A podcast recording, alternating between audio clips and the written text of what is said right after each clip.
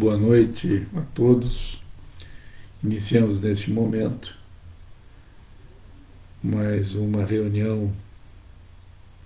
Muito boa noite a todos. Iniciamos nesse momento mais uma reunião de estudos do Evangelho segundo o Espiritismo.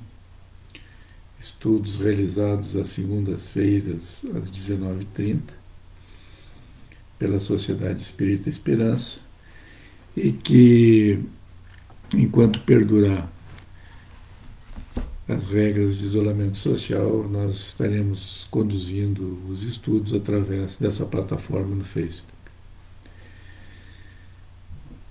Nosso assunto hoje será a introdução do Evangelho, né, do livro, visto que semana passada terminamos o último capítulo, estaremos recomeçando hoje, então, desde o seu princípio.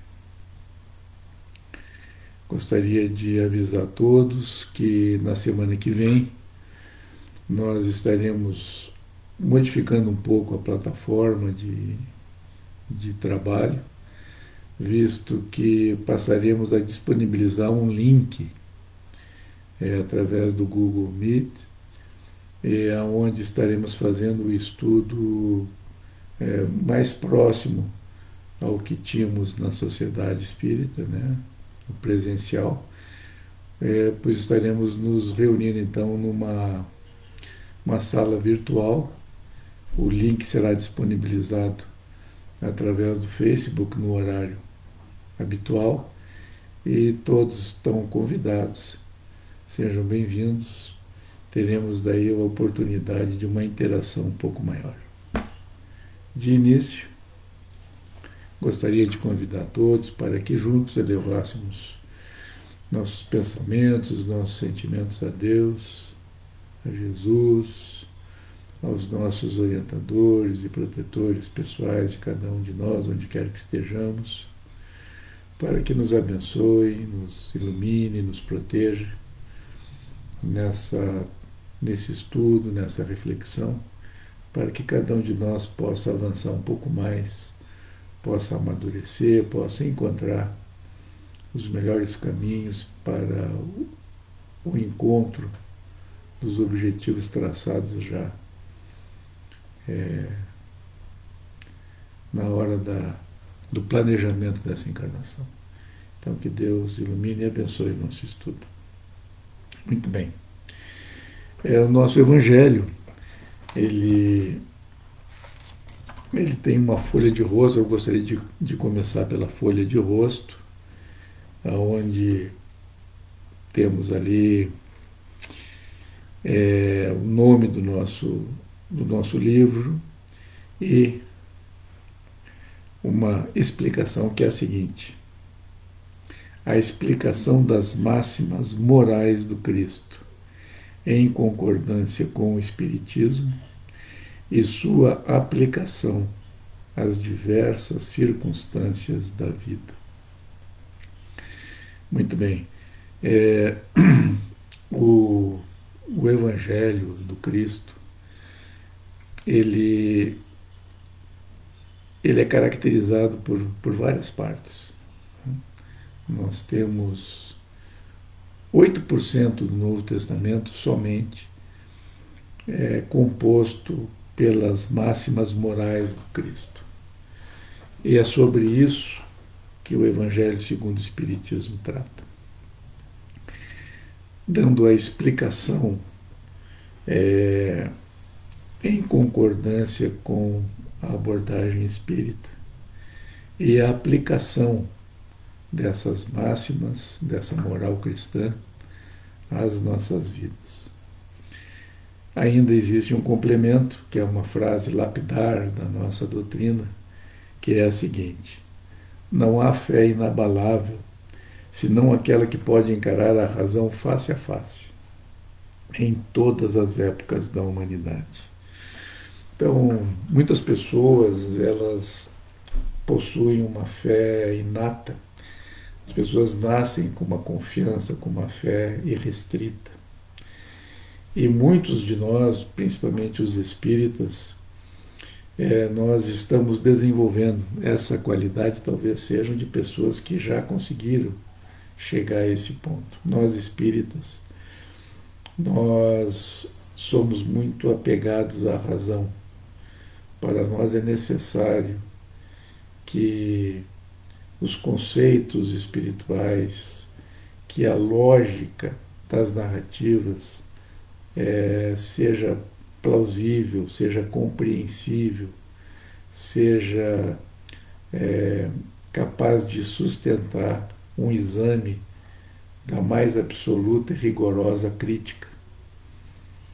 E uma vez que nós examinamos todos os assuntos e temos a melhor explicação racional para aquele fenômeno, então nós passamos a acreditar nele.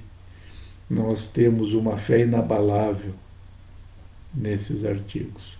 Então, não, não há fé inabalável senão aquela que pode sustentar, pode encarar a razão face a face em qualquer época da humanidade. Então, esse é um lema espírita. A nossa fé, ela é arraigada à razão, à lógica dos fatos. Nós não aceitamos nada que não seja a melhor explicação para os fenômenos tratados. Allan Kardec foi mais longe. Ele explica que o Espiritismo ainda não está completo e que, na possibilidade de erro, nós devemos regularizá-lo. Ou então, se a ciência ultrapassar o conhecimento espírita, que nós fiquemos com a ciência.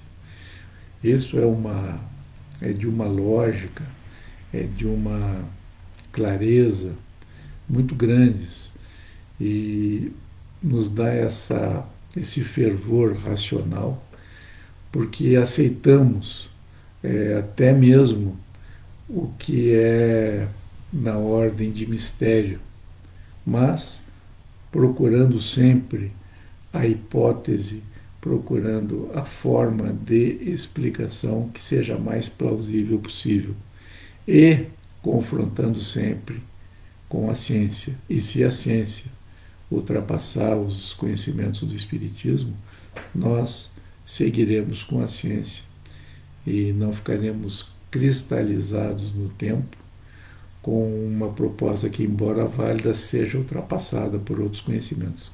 Como, por exemplo, a gente pode citar o telégrafo. O telégrafo é uma realidade objetiva, é, ele é baseado em leis, em fatos, ele funciona. No entanto, com o progresso da ciência, das, dos elementos que compõem a nossa sociedade, Hoje nós temos métodos de comunicação muito mais avançados. Aqui mesmo é a prova, né? Estamos nos reunindo em, é, por plataformas digitais. Ora, o fato de nós estarmos conversando através de ondas né, de satélite, ondas de, de rádio, de ondas elétricas, não diminui em nada a realidade do telégrafo, mas a suplanta. Né? Então, Allan Kardec se referia a isso. É, se em algum ponto a ciência comprovar alguma coisa contrária ao que o Espiritismo diz, ficamos com a ciência. Quando a ciência ultrapassar os conhecimentos contidos na doutrina espírita, continuamos com a ciência. Então, esses apontamentos eles servem para ilustrar é, o apego e o valor que a razão, que o discernimento, que a lógica tem dentro da doutrina espírita. Então, quando estudamos Deus, é, nós questionamos Deus. Quando estudamos reencarnação, nós questionamos a reencarnação e de ambos os estudos, de ambos é, esses capítulos que compõem uma base é, importante da filosofia espírita, nós saímos desse estudo com a compreensão de que Deus é a explicação mais razoável para os fenômenos que enfrentamos na nossa vida. Que a reencarnação é a hipótese mais viável para explicar é, as aparentes contradições, as aparentes injustiças que encontramos na nossa vida. Então, a doutrina espírita, além de ser é, ditada por espíritos, e nós vamos ver hoje, durante a introdução do Evangelho, o sistema de universalidade dessas informações. Além dessas leis e desses apontamentos serem é, originados do próprio plano espiritual, através de um esforço amplo e prometido pelo próprio Cristo, é, nós é, ainda temos então esse rigor, esses elementos de comprovação, de validação de tudo aquilo que estudamos dentro da doutrina dos Espíritos. É, então, voltando ao nosso Evangelho, ao Evangelho do Cristo, é, existe um questionamento muito importante e sério que deve ser feito. É por que Allan Kardec utilizou é, as, as máximas morais do Cristo? Por que não utilizou de Buda, ou de Krishna, ou de Hermes de Trimegistro, ou de Sócrates, ou de Platão? Por que, que Allan Kardec utiliza Jesus? Esse ponto é muito importante, porque existem algumas é, considerações. Evaldo Vieira é uma pessoa que, que, que, fez isso de uma forma muito é, contumaz, né? acusando o Espiritismo de ser uma. É, de ter uma religiosidade tradicional, tra utilizando a força da igreja existente na época para é, ao invés de se tornar uma ciência de fato ou uma filosofia espiritualista, é, tivesse esse componente religioso. Bom, inicialmente nós podemos dizer que é, o Espiritismo ele é uma filosofia é, com metodologia científica, principalmente na época em que Allan Kardec, que era um homem de ciência, codificou com consequências religiosas.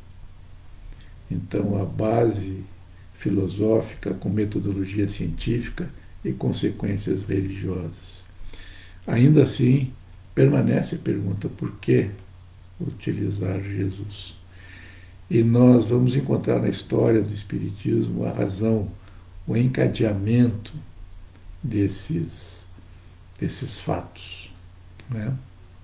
Então, Allan Kardec pergunta aos espíritos e os espíritos respondem. Essa é a maneira pela qual o livro dos espíritos foi escrito. É, dentro da, dos, dos aspectos que serão mencionados após, como já falei, da universalidade dos, dos ensinamentos, Allan Kardec fez uma série de questionamentos. Na questão 614 do Livro dos Espíritos, é, na época de Allan Kardec, é, existia um, um conceito né, que deveria haver uma lei natural ou não, existia uma discussão a respeito de uma lei, é, uma lei criada por Deus. Então, Allan Kardec pergunta aos espíritos, na questão 614 do Livro dos Espíritos, ele pergunta: o que se deve entender por lei natural? Os espíritos respondem: a lei natural é a lei de Deus. É a única verdadeira para a felicidade do homem.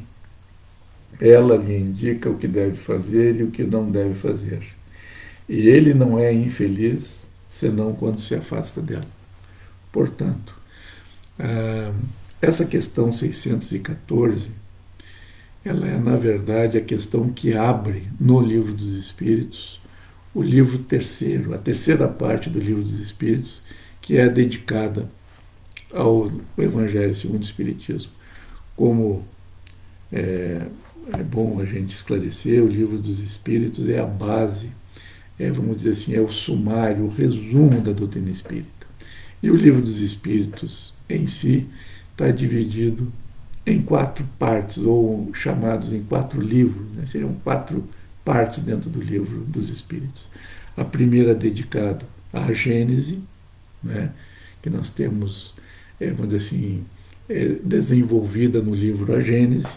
A segunda parte, que é dedicada ao mundo espiritual, ao mundo espírita, que é o, relacionado ao livro dos médiums a terceira parte, que são as leis morais, que justamente começa na questão 614, dedicada ao Evangelho segundo o Espiritismo, e o livro quarto, Esperanças e Consolações, é a parte dedicada, posteriormente desenvolvida no livro O Céu e o Inferno. Então, no início da parte do livro dos Espíritos dedicado ao Evangelho, Allan Kardec inicia com essa questão: que se deve entender por lei natural? E a resposta é que a lei natural é a lei de Deus, a única verdadeira, e a gente só é infeliz quando se afasta dessa lei. Então, é, existe nessa questão um fato positivo muito importante. Existe uma lei. Existe uma lei que rege a vida e que rege a vida moral do ser humano. A propósito, essa lei que está na nossa consciência, né, que é a questão é, 621, gostaria de ler, Allan Kardec questiona: onde está escrita a lei de Deus? A resposta: na consciência. Então, nós temos uma lei e sabemos que essa lei está na nossa consciência. Ora, essa, essa questão por si só é muito importante porque ela diferencia o ser humano dos animais. Um animal, vamos tomar como exemplo um cachorro, por exemplo. Um cachorro é capaz de matar para se alimentar, para se defender, para reproduzir o cachorro atende a seus instintos mais básicos, ele é capaz de matar, e após cometer esse ato, ele não fica se questionando que matou um semelhante. Não, ele simplesmente segue a sua vida normal, porque ele não tem essa consciência de si mesmo. Ele não tem essa prerrogativa que é peculiar, é característica do ser humano.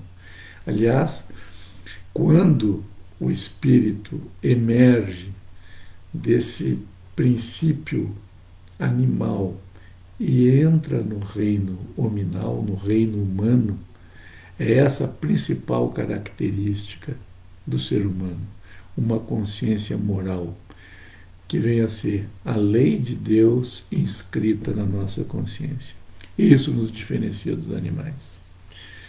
Mas vamos adiante na questão 625, Allan Kardec pergunta: qual é o tipo mais perfeito que Deus ofereceu ao homem para lhe servir de guia e de modelo?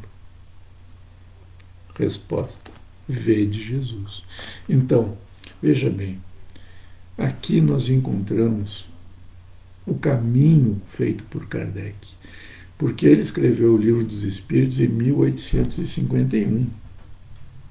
O livro, Evangelho segundo o Espiritismo, foi escrito somente em 1864, portanto, 13 anos depois.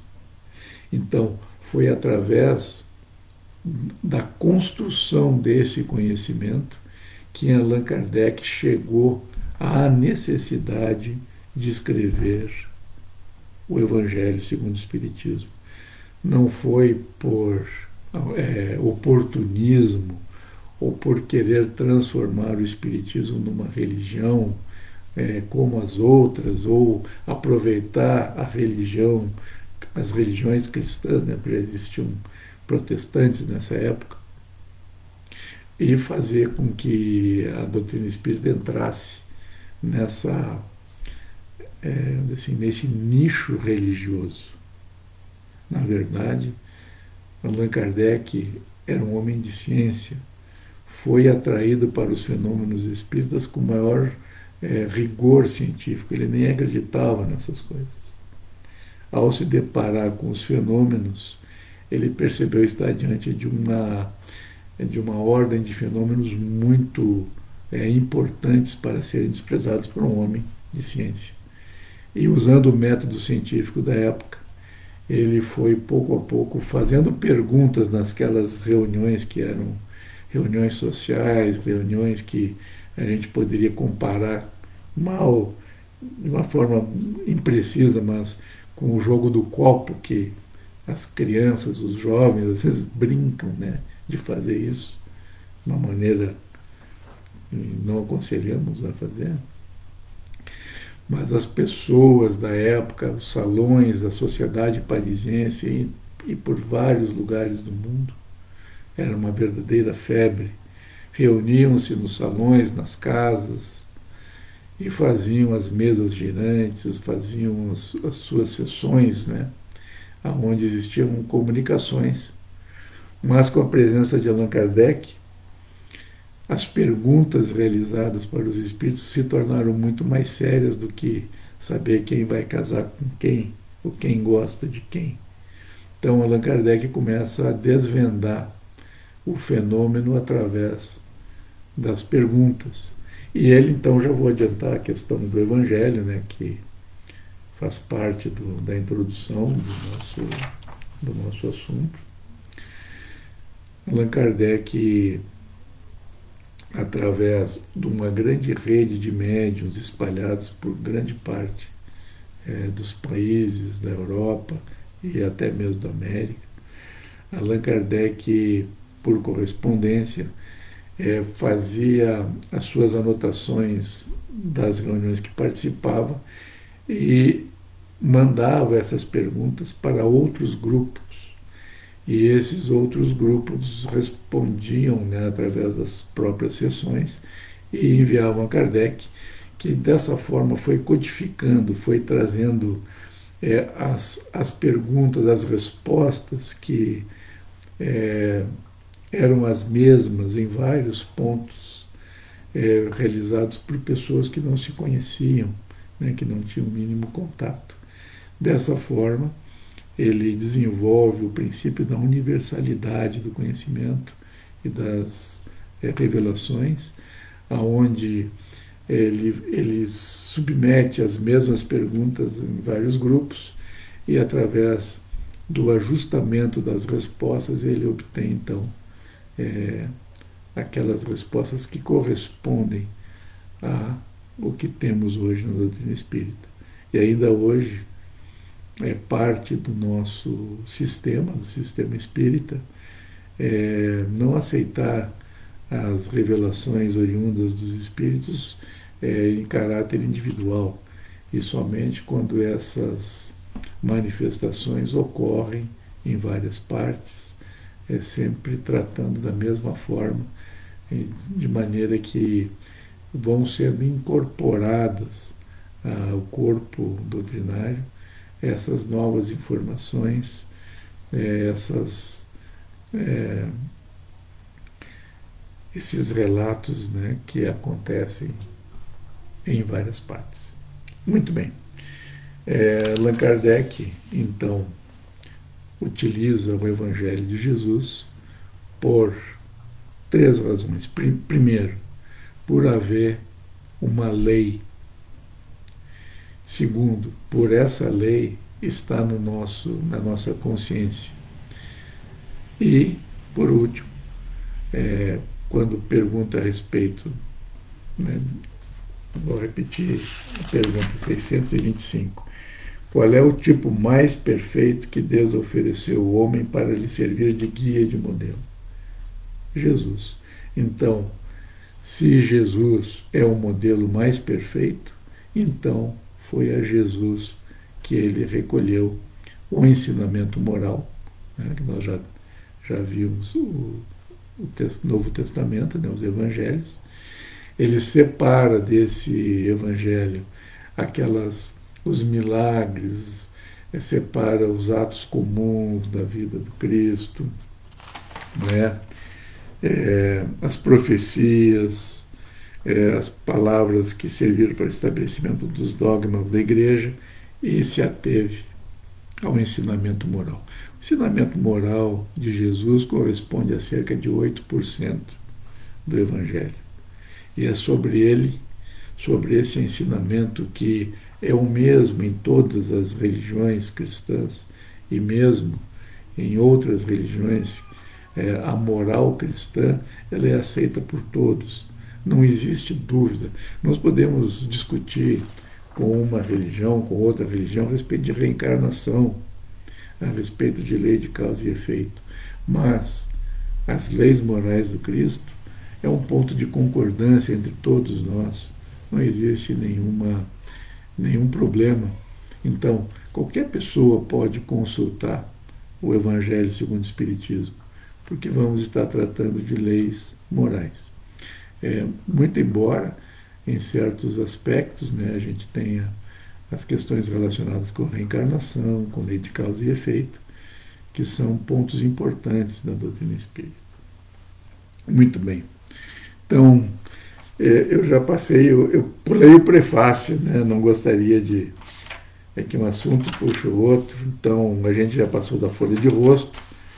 Vamos ao prefácio, que é um prefácio muito bonito, muito interessante. Queria ter uma voz de locutor para poder fazer a leitura adequada desse prefácio. Os Espíritos do Senhor, que são as virtudes dos céus, como um imenso exército que se movimenta desde que dele recebeu o comando, espalham-se sobre toda a superfície da terra, semelhante às estrelas cadentes, vêm iluminar o caminho e abrir os olhos aos cegos. Eu vos digo, em verdade, são chegados os tempos em que todas as coisas devem ser restabelecidas em seu sentido verdadeiro para dissipar as trevas, confundir os orgulhosos e glorificar os justos.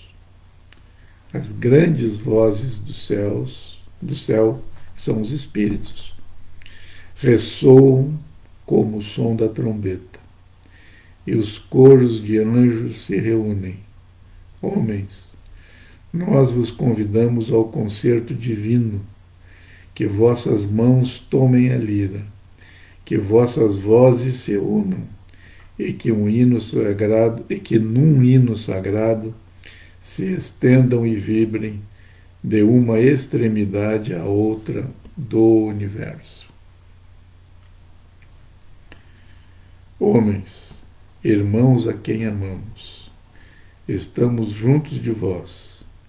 Amai-vos também uns aos outros e dizei do fundo do vosso coração, fazendo as vontades do Pai que está no céu. Senhor, Senhor, e podereis entrar no reino, no reino dos céus. O Espírito de verdade. Então, esse prefácio é uma, é uma transmissão que Allan Kardec recebeu por via mediúnica, que resume e, e dá o caráter do Espiritismo, do objetivo do Evangelho segundo o Espiritismo, e que está colocado como um prefácio. Então vejam, embora essa linguagem poética e bonita, o que, que nós temos aqui? Né?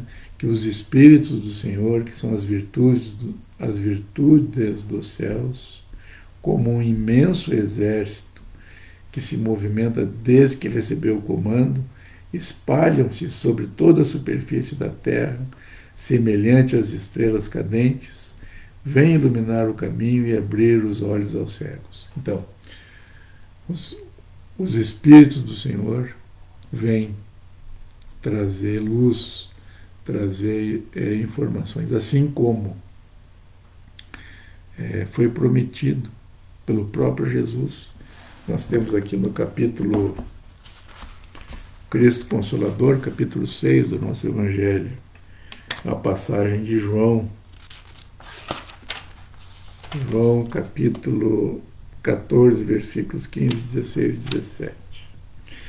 Se vós me amais, guardai meus mandamentos, e eu pedirei a meu Pai, e ele vos enviará um outro consolador, a fim de que permaneça eternamente convosco. O Espírito de verdade que o mundo não pode receber, porque não o vê e não o conhece. Mas quanto a vós, conhecê-lo-eis, porque permanecerá convosco e estará em vós. Mas o Consolador, que é o Santo Espírito que meu Pai enviará em meu nome, vos ensinará todas as coisas e vos fará relembrar de tudo aquilo que vos tenha dito. Então, São João capítulo 14, versículos 15, 16, 17 e 26. Consolador prometido. Jesus falou né, que ele mandaria o Consolador.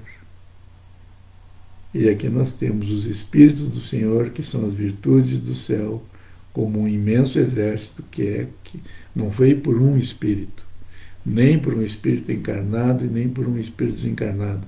Veio por um, um imenso exército que se movimenta desde que recebeu o comando. Espalham-se sobre a superfície da terra, semelhante às estrelas cadentes, vêm iluminar o caminho, abrir os olhos aos cegos. Então, trazer luz, trazer conhecimento. Né? Segundo o parágrafo, eu vos digo em verdade que são chegados os tempos em que todas as coisas devem ser restabelecidas em seu sentido verdadeiro para dissipar as trevas, confundir os orgulhosos e glorificar os justos. Então, os tempos são chegados. Esse momento é o momento é, do julgamento final, do apocalipse, como queiram.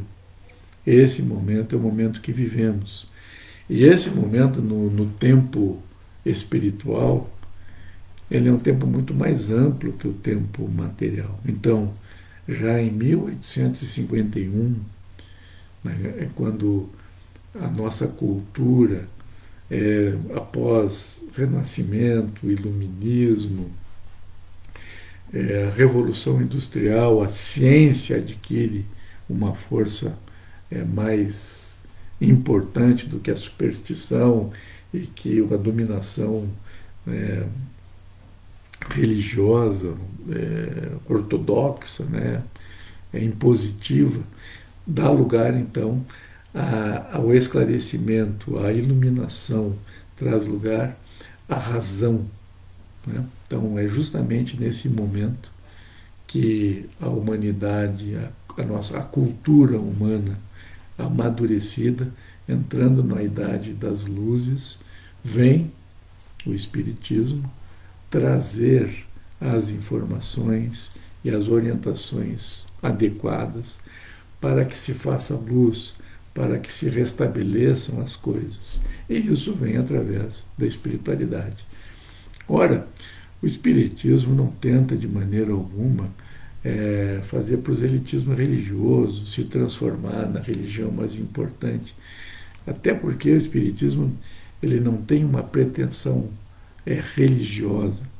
O Espiritismo ele é um, uma filosofia espiritualista que tem por objetivo trazer luz, trazer informações, trazer elementos para que cada um de nós possa apropriar-se, tornarmos, nos tornarmos sujeitos da nossa própria evolução, é, para nos libertar, a verdade que liberta. Ora, para isso, nós não precisamos abrir mão, é, se a pessoa quiser ser de uma outra religião, não tem problema nenhum. O Espiritismo não pretende converter as pessoas das suas religiões. O Espiritismo quer trazer luz, trazer é, clareza para as leis que regem a vida. E essas leis, quando conhecidas por cada um de nós, nos permitem é, sermos pessoas melhores, despertarmos como espíritos imortais que somos. E não como pessoas que é, levam uma vida material sem compreender, sem acreditar, porque é, a, a realidade religiosa ainda muito, vamos dizer assim, é, desligada das leis que regem a vida. Veja bem, nos nossos estudos eu gosto muito desse exemplo. Quando a gente fala da lei da gravitação universal. Ora, eu pego um, um elemento qualquer, se eu pego esse livro e largo, o que, que vai acontecer? Ele vai cair por causa da lei da gravitação universal, popularmente chamada de lei da gravidade. Ninguém diz, eu acredito que vai cair, eu tenho fé que vai cair. Não. Eu sei que vai cair porque eu conheço a lei e sei como ela age. Quando nós falamos de leis morais, ou mesmo de leis como a lei de causa e efeito, a lei de sintonia vibratória, a lei de reencarnação, a lei de comunicabilidade dos espíritos, eu não estou falando assim, ah, eu acredito nisso. Não. São leis que nós conhecemos, que foram trazidas, explicadas, demonstradas e que hoje fazem parte do nosso conhecimento. Então, a tarefa de difundir, de multiplicar essa lei, esse conhecimento, permite que cada ser humano que entre em contato e que a examina as examina com é, distanciamento, com neutralidade, essa pessoa é capaz de despertar como espírito imortal, compreender que a vida possui leis, possui propósitos, que a vida é muito mais ampla do que uma simples encarnação material. A vida tem é, fundamentos que até não conhecemos, que estão muito além da nossa capacidade de compreensão. Mas tudo que nós conhecemos nos aponta para uma lei baseada no amor e na misericórdia. Aliás, é como termina esse prefácio. No, ter, no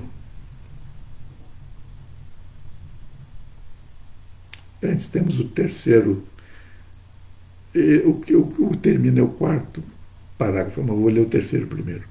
As grandes vozes do céu, que são os espíritos que trazem essas informações, ressoam como o som da trombeta, e os coros de anjos se reúnem. Homens, nós vos convidamos ao concerto divino, que vossas mãos tomem a lira, que vossas vozes se unam e que num hino sagrado se estendam e vibrem de uma extremidade a outra do universo. Então, é, essas grandes vozes, né, é, que ressoam como som de trombeta, né, que ressoam de uma forma muito alta, muito clara, eles nos convidam primeiro a uma reforma pessoal, a um despertamento, a um ajustamento pessoal e depois como sociedade. Posteriormente, nós veremos na constituição dos capítulos do nosso Evangelho como essas coisas todas estão interligadas, como existe uma parte desse Evangelho que é direcionado ao ser individual, é destinado ao ajustamento pessoal. E existe uma outra que é destinada ao ajustamento coletivo, ao ajustamento social. Então, o terceiro parágrafo diz isso que esses espíritos, com as suas vozes, com a sua iluminação clara e evidente, traz o concerto e que nós tomemos dos nossos instrumentos e primeiro toquemos o nosso instrumento e depois participemos desse coro, desse coral, dessa orquestra divina que toca em todo o universo, não nesse simples e querido planeta que é a Terra. Então, no quarto, no quarto e último parágrafo dessa, desse prefácio. O Espírito de Verdade afirma: Homens, irmãos a quem amamos, estamos junto de vós. Amai-vos também uns aos outros e dizei do fundo do vosso coração, fazendo as, as vontades do Pai que está no céu. Senhor, Senhor, e podereis entrar no reino de Deus. Então, aqui a gente percebe o sentido dessa lei, que é uma lei de amor e misericórdia. Aqui está reproduzido aquilo que Jesus veio a dizer que seja o mandamento mais importante, ou aquilo que realmente é o fundamento de todo o seu ensinamento. Então, Jesus, quando questionado qual era o mandamento mais importante, ele falou: amar a Deus com todo o teu ser, com toda a tua força, com toda a tua alma, com todo o teu coração, acima de tudo. Amar a Deus acima de tudo. E amar o próximo como a si mesmo. É o que nós encontramos nesse parágrafo. Homens, irmãos a quem amamos, estamos juntos, junto de vós. Amai-vos também uns aos outros, e dizei do fundo do vosso coração: Senhor, Senhor. Veja bem, amar a Deus e amar ao próximo. E podereis entrar no reino, no reino do céu. Veja, é, se a gente pegar isso numa perspectiva histórica, é, fica assim muito religioso, ai, o reino dos céus, parece que a pessoa está entrando nas nuvens, né, é, voando de uma nuvenzinha para outra. Ora, entrar no reino dos céus, é entrar, o que nós poderíamos dizer hoje, numa faixa vibratória elevada, é, namorada dos, dos espíritos puros, ou nas regiões que dão acesso a esse, esse local. Então, cumprindo a lei, nós somos capazes de sermos felizes, de sermos venturosos, de nos elevarmos, de amadurecermos, de progredirmos e cumprirmos o fim, da, eh, a finalidade da existência. Então, o Evangelho segundo o Espiritismo é um livro necessário, imprescindível, porque ele traz o exemplo, traz é, o ensinamento das leis morais por aquele que é o Espírito mais perfeito que já esteve entre nós, Jesus. Então, independente de religiões que utilizaram Jesus como seu modelo e guia, graças a Deus, o Espiritismo usa essa fonte imprescindível de iluminação, de informação, para estabelecer as leis morais que devem orientar a nossa vida.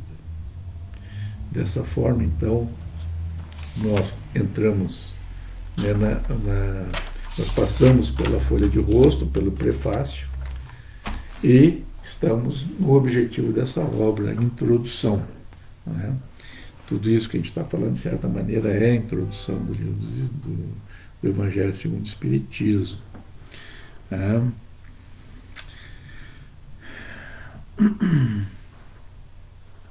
Muito bem.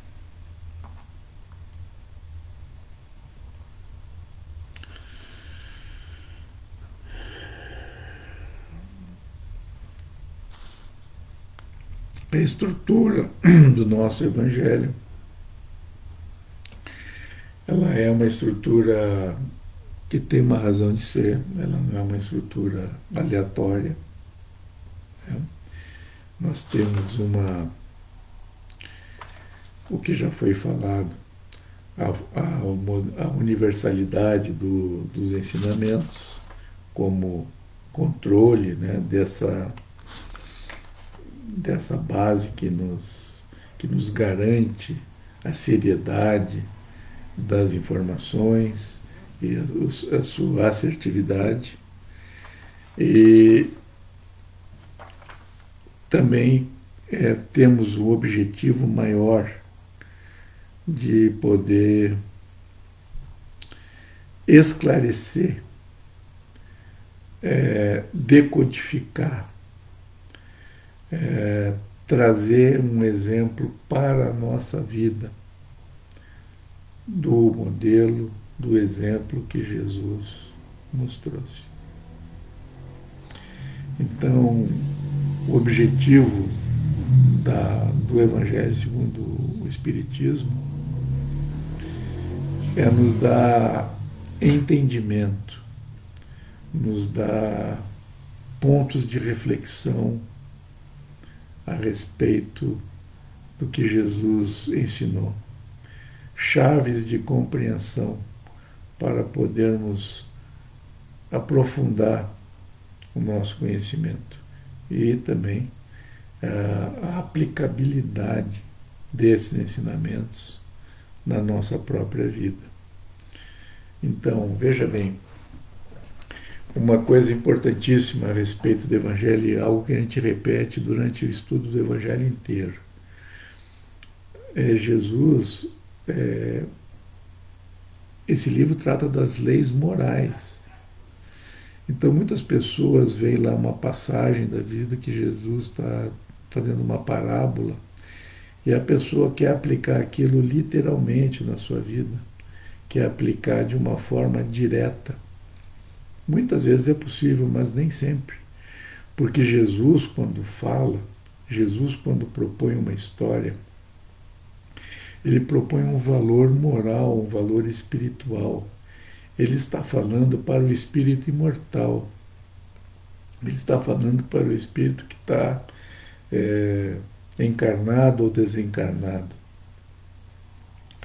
Ele está falando é, como se estivesse colocando uma lei constituinte eterna para todo o universo e não é, um mandamento qualquer para a vida material. Então, primeiro ponto de compreensão é, do Evangelho de Jesus. Jesus fala a partir do ponto de vista espiritual. Ele fala com enfoque é, para a vida imortal do espírito e não para as querelas materiais, materialistas. Então veja bem, nós temos que é, compreender a lei maior para aplicá-la numa escala menor. Vou exemplificar.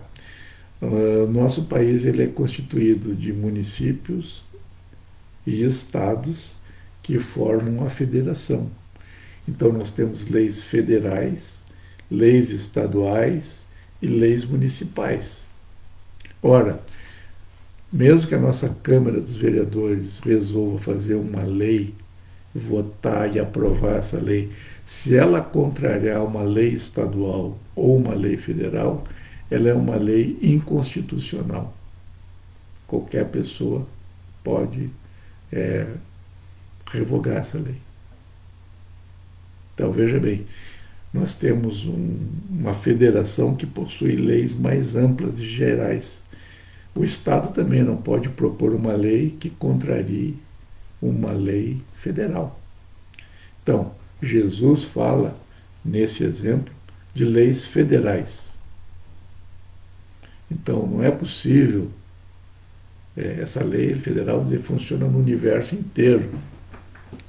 Não é possível, é, no plano espiritual contíguo ao planeta Terra, é, nós queremos fazer leis diferentes, muito menos encarnados. Então, nós vamos encontrar leis é, que são do nosso Código Civil que são contrárias às leis universais.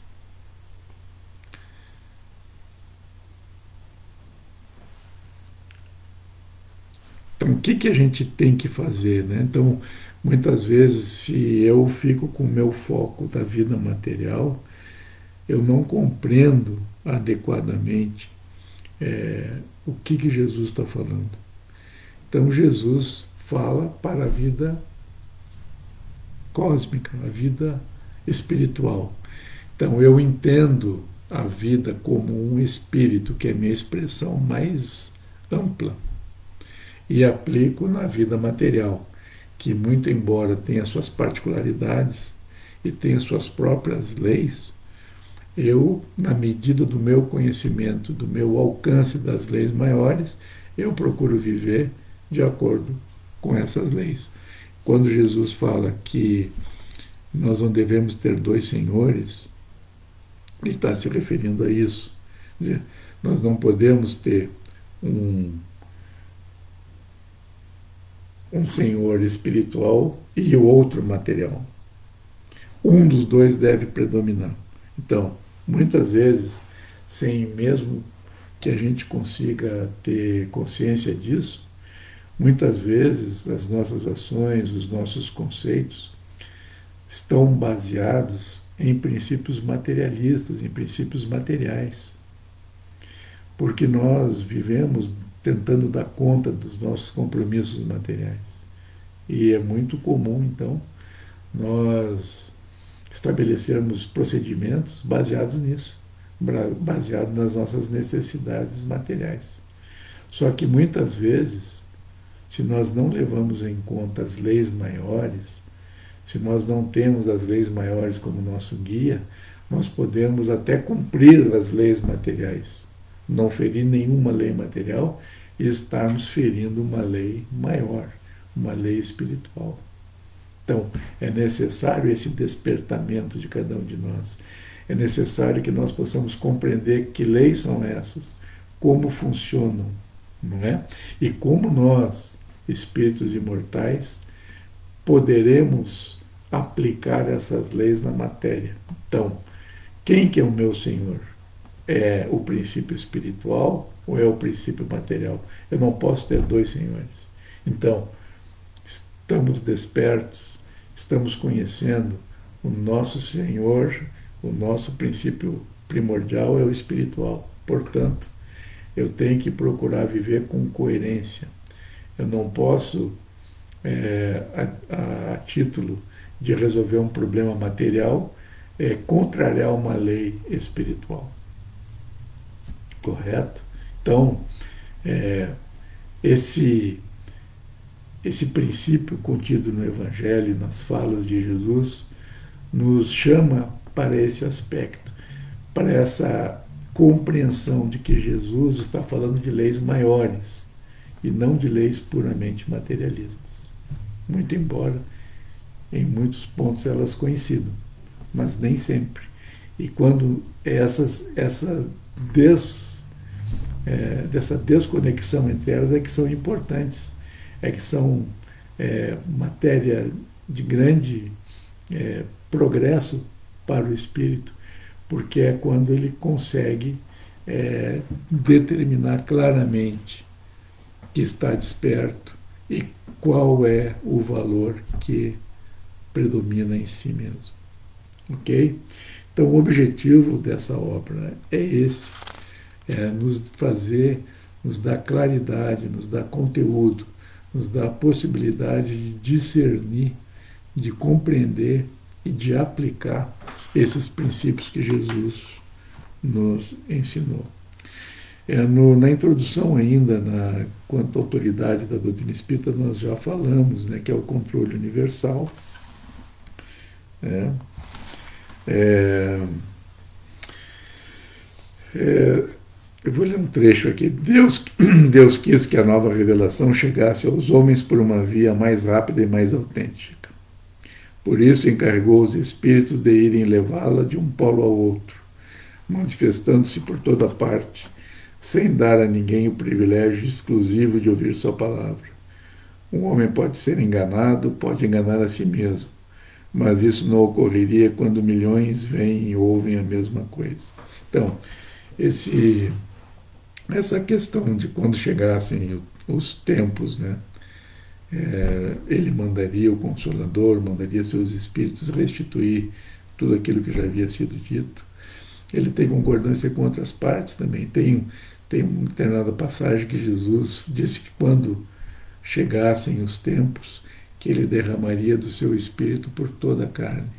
Então, é um, é um fenômeno cada vez mais comum essa possibilidade, essa sensibilidade é, de subjetivamente é, acessarmos a conteúdos espirituais, a conteúdos de caráter filosófico, existencial.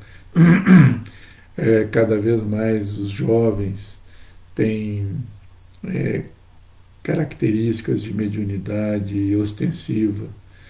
Isso é uma característica do, desses tempos. Começa isso né, a partir da revelação da doutrina espírita através da espiritualidade por vários pontos do globo. Uhum.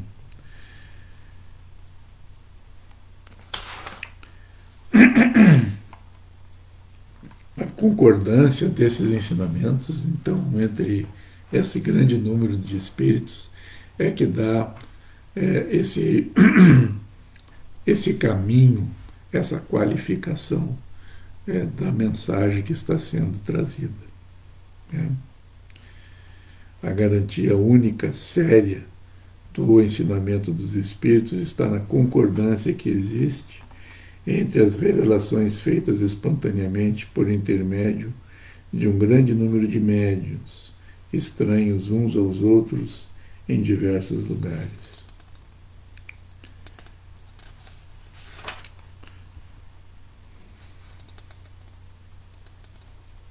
Deus quis que sua lei fosse assentada sobre uma base inabalável. Por isso, não a fez repousar sobre a cabeça frágil de um único homem. Diante desse imponente acordo de todas as vozes do céu, que pode a opinião de um homem ou de um espírito, menos do que a gota d'água que se confunde no oceano, menos que a voz da criança abafada na tempestade. E assim nós chegamos nesse ponto da introdução que, que nos dá um conceito mais, mais claro sobre o objetivo, sobre por que, que foi eh, estabelecido o livro O Evangelho segundo o Espiritismo, por que, que foi utilizado o Evangelho do Cristo. E essa introdução ela, ela entra agora para notícias históricas que são elementos que nos dão mais claridades a respeito é, do, do, daquilo que de determinadas citações que estão contidas no Evangelho, como, por exemplo, os samaritanos, os nazarenos, publicanos, os fariseus, os escribas, é uma série de de categorias, de, de pessoas, de, de, seitas que são é, fazem parte do, das narrativas. Né? Depois nós teremos Sócrates e Platão, precursores da ideia cristã e do Espiritismo. Sócrates e Platão falaram muitas coisas que antecederam, inclusive, as próprias palavras. Jesus utilizou algumas palavras que foram utilizadas por Sócrates e por Platão né? E, e a gente conclui a introdução do Evangelho com é, o resumo dessa doutrina de Sócrates e de Platão. São 21 pontos, que muitos deles são absolutamente é, iguais né, aos utilizados por Cristo. Então, nós, na semana que vem, continuaremos e também faremos é, uma explicação mais detalhada a respeito da estruturação dos capítulos do Evangelho, como eles estão divididos, né, eles têm uma certa lógica, e nós passaremos a estudar isso. Acho que nós teremos ainda mais uma ou duas, dois encontros para entrar definitivamente né, no capítulo 1 né, do Evangelho segundo o Espiritismo. Mais uma vez eu lembro a todos que na semana que vem nós estaremos trabalhando de uma forma diferenciada, é, passaremos a trabalhar dessa forma. É, nós colocaremos no horário do nosso, do nosso estudo, eu colocarei um link na página do Facebook, e esse link dará acesso a uma sala de estudos é, também pela plataforma digital. É o Google, vou usar provavelmente o Google Meet.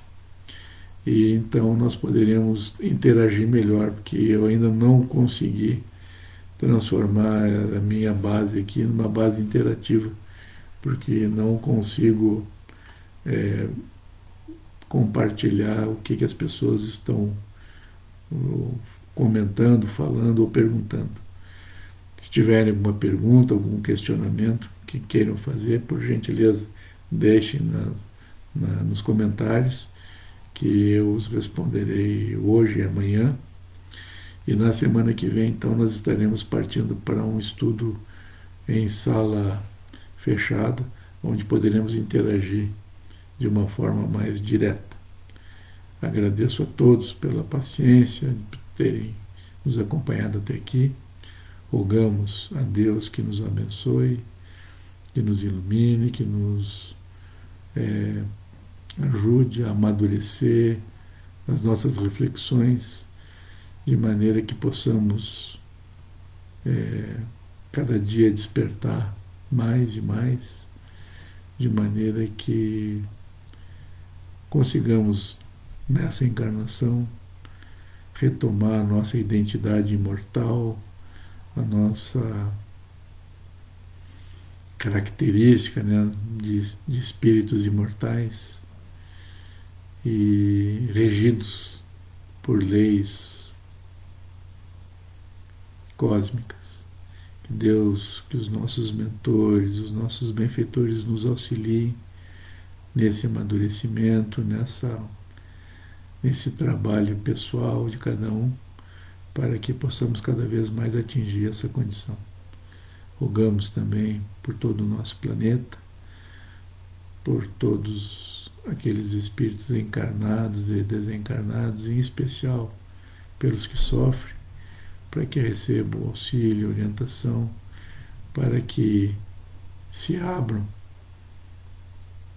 permitindo que a luz que emana permanentemente de Deus e que, através dos nossos benfeitores, sempre interessados e disponíveis para nos auxiliar, que possamos dar brechas, possamos abrir a nossa nossa vida, abrir a nossa consciência para recebermos o auxílio necessário. Que Deus abençoe a todos, que assim seja. Até semana que vem, se Deus quiser.